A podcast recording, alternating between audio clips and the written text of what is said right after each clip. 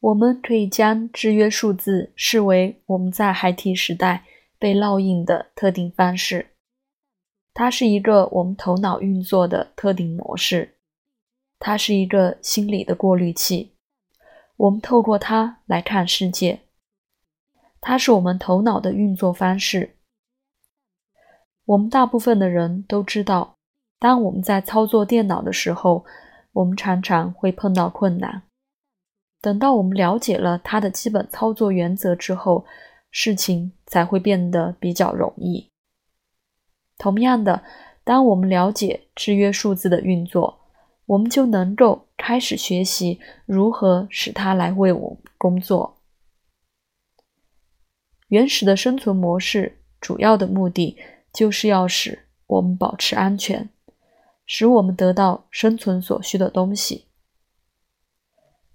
负向模式的麻烦在于，他们无法完成这个功能。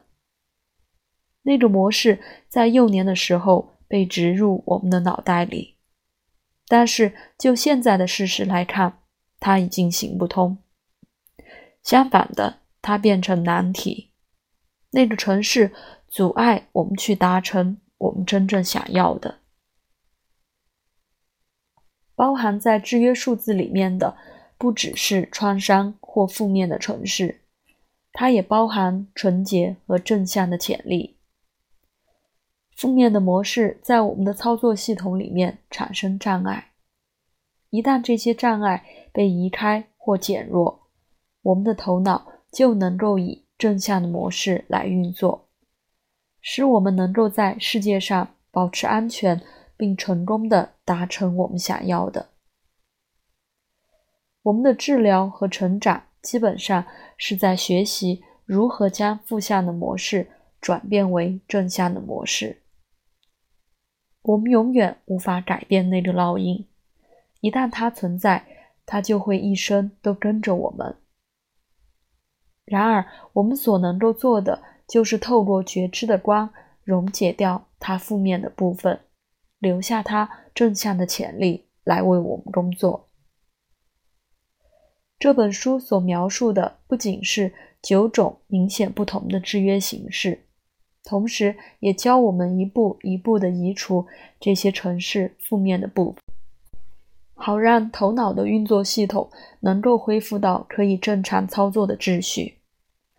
这个学习过程或治疗的旅程并不是模糊的，存在已经提供给我们一条非常明显、明确的道路。我们不必跑来跑去，去找寻这个道路。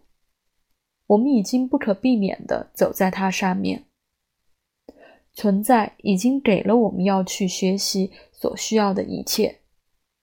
存在是仁慈的。我们所要做的决定就是我们要不要学习。简言之，我们是否要继续盲目地冲进障碍？或者，我们可以将它们视为挑战和机会来进入治疗的过程。当然，一旦我们了解了我们所需要学习的，以及在我们生命中所提供的不同情况的正向潜力，我们很容易就知道要怎么做。制约数字不一定是一个人的负负向面，就像数字学图表的其他任何部分一样。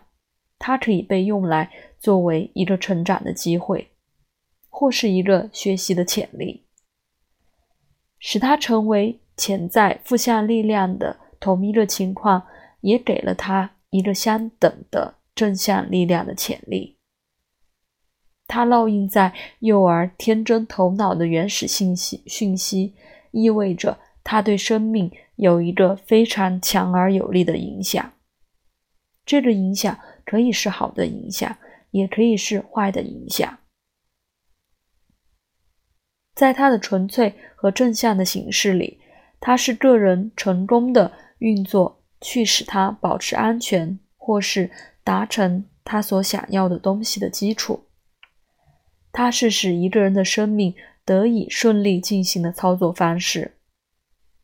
了解这个能量，能够给我们的生命一个指引。同时，认出存在于障碍底下的天赋礼物。